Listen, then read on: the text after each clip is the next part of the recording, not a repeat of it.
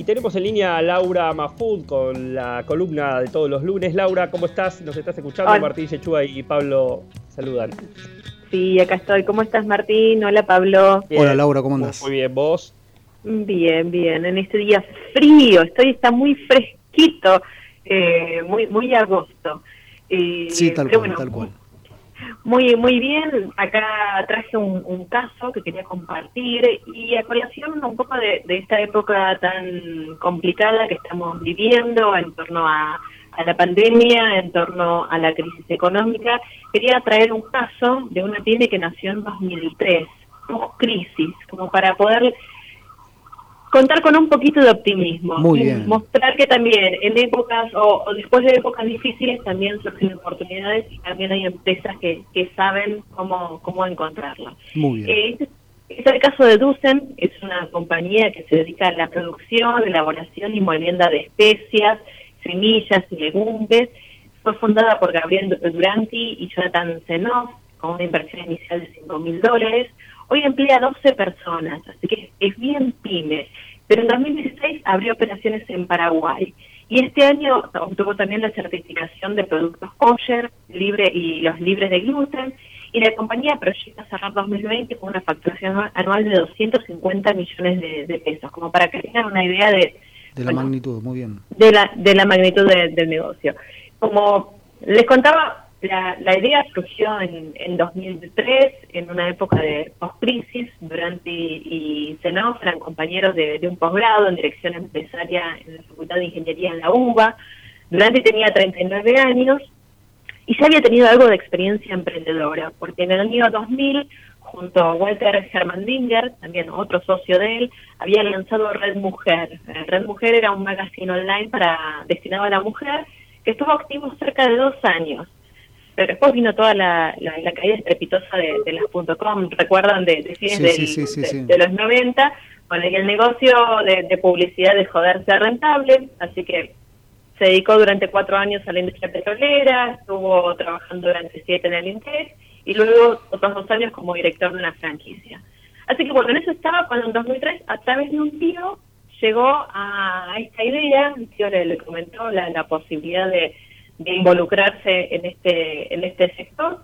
Y bueno, los dos arrancaron con capital propio, muy de abajo, empezó, contaba, arrancó con una balanza, un frontón de plástico de 25 litros, una cuchara de acero inoxidable para mezclar y para servir.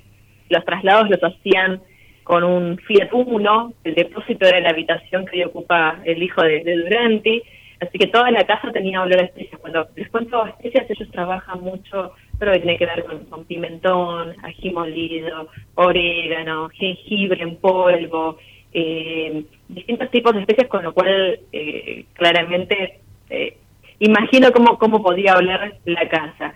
y en ese momento ellos invirtieron mucho en estatutos, en inscripciones, en teléfono y en fax. En fax. En esta época. En fax. Parece otro mundo, pero fue no hace tanto, hace menos de 20 años. Hace menos de 20 años, sí. Eh, así que bueno, así arrancaron. Hoy la compañía está trabajando, es una, es una pyme que eh, tiene operaciones aquí en, la Argentina, también está exportando. Eh, Laura, ¿y cómo en, este, en el recorrido de, un, de tan romántico de esta empresa que fue iniciada con un capital este eh, no, no demasiado abultado, este, con un emprendedor que ya venía con algunas, con algunas experiencias. ¿Cómo, ¿Cómo fue el proceso de profesionalización? Porque mencionabas antes que hoy tiene dos empleados, lo cual seguramente ha implicado un cambio interno en la, en la estructura y en la organización integral de la empresa, ¿verdad? Sí, sí, bueno, ellos, te digo, arrancaron muy, muy, muy a pulmón. Eh, a él en su momento, cuando, cuando este tío le mencionó la posibilidad de meterse en este negocio, lo que le sorprendió era el potencial que tenía, justamente porque había muy, o sea, era muy baja la profesionalización y la formalidad, sobre todo del sector. Ellos venían de cursar un posgrado en dirección empresaria, entonces venían ya con todo un, un capital, un bagaje y unas ganas de, de hacer y de formalizar una, una compañía. Eh, en ese momento, igualmente, las barreras de entrada eran bajas. Entonces, eh, el primer paso fue quizá un poco más sencillo. Hoy el, mercado es más demandante y hay otras normas más de seguridad alimentaria, de registros, de certificaciones que hacen que cualquier emprendedor que quiera meterse en un segmento así no, no puede entrar de un modo tan, tan fácil. En el sentido de ellos, con la experiencia que tenían ya por, por el posgrado también lo que les permitió era poder concentrarse eh, y tomar todos los canales necesarios para eh, emprender de un modo más profesionalizado en, en ese segmento. Eh, a la Creo que Martín está queriendo preguntar, pero está, está sin el audio, este, ah. sin el audio conectado. No sé si me escuchás. Ahora sí, ahora sí, Martín. Sí, ahora sí. Ah, perfecto. No, te decía si eh, están, digamos, ¿por qué canales están operando? Bueno, ¿Operan de forma directa, con distribuidores? No, no bueno, me acuerdo haberla visto la marca por ahí en supermercados, no sé si están también ya en, Buenos Aires con supermercados están operando fuerte o, a través de distribuidores también en el interior.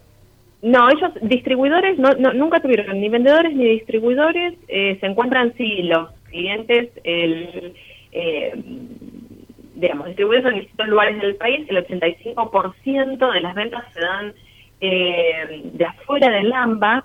Eh, pero justamente esto me preguntas, el, trato con el cliente siempre fue de modo directo. Ellos apuntan mucho a lo que tiene que ver industria y comercio en primer orden, y luego lo que hizo también la empresa fue desarrollar su línea gourmet de venta online, que es, eh, digamos, Dussel Shop, es la, tienda online en donde cualquiera de nosotros, digamos, puede ingresar y, comprar la, mercadería, pero sí, el, contacto es, es directo.